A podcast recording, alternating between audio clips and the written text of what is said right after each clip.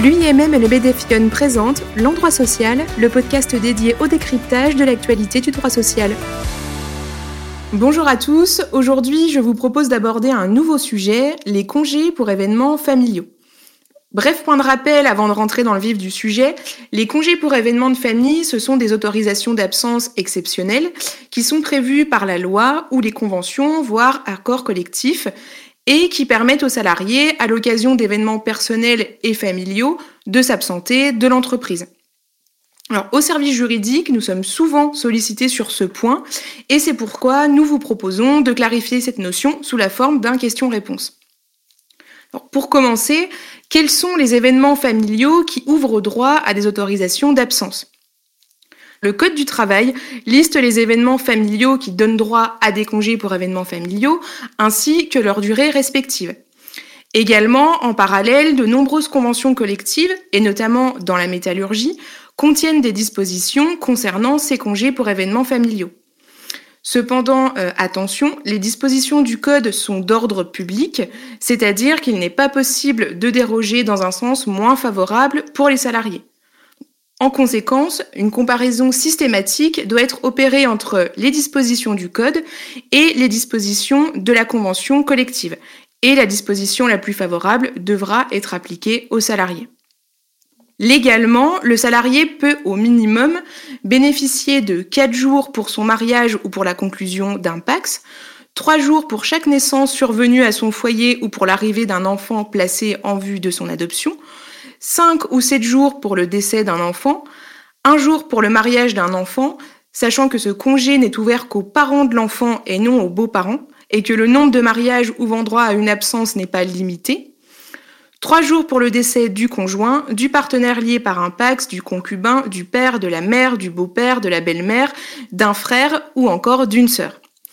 Et enfin, deux jours pour l'annonce de la survenance d'un handicap chez l'enfant. Petite précision, ces durées d'absence sont cumulables autant de fois qu'un événement le justifie et il n'existe pas de limite à ce cumul. Alors prenons un exemple euh, pour être clair. Si au cours d'une même année, un salarié se paxe puis se marie quelques mois après, il bénéficiera dans un premier temps d'un minimum de 4 jours d'absence au titre de son pax, puis d'un minimum de 4 jours d'absence au titre de son mariage, et ce, peu importe le temps euh, qui sépare ces deux événements. Seconde interrogation, quelle est la marche à suivre pour bénéficier de ces autorisations d'absence? Le salarié doit justifier de la survenance de l'événement en cause, mais le Code du travail n'impose aucun formalisme particulier. Donc, en pratique, le salarié peut apporter cette justification par tout moyen, comme par exemple en fournissant euh, un certificat de naissance, voire de décès dans ce dernier cas. Autre question, euh, ces absences sont-elles rémunérées? Alors la réponse est oui. Pour la durée de l'absence, le contrat de travail est suspendu, mais cette suspension n'affecte en rien la rémunération qui doit être maintenue pour la durée de l'absence. Également, ces congés sont assimilés à des jours de travail effectifs pour la détermination de la durée du congé annuel, pour le calcul de l'ancienneté et pour le calcul des heures supplémentaires. Également, euh, les congés pour événements de famille sont-ils un droit pour les salariés ou une obligation? Sur ce point, c'est aux salariés qui souhaitent en bénéficier de solliciter une autorisation d'absence pour événement familial et non à l'employeur de lui proposer. Euh, il s'agit donc bien d'une faculté offerte aux salariés et donc d'un droit automatique. En revanche, l'employeur ne peut lui en refuser le bénéfice ni exiger euh, qu'il reporte son absence dès lors que les conditions pour en bénéficier sont remplies. Autre interrogation, euh, comment fixer la date de son absence? Sur cette question, euh, la jurisprudence nous précise que le jour de congé ne doit pas nécessairement être pris le jour de l'événement qui le justifie, mais qu'il doit être pris dans un délai raisonnable entourant cet événement.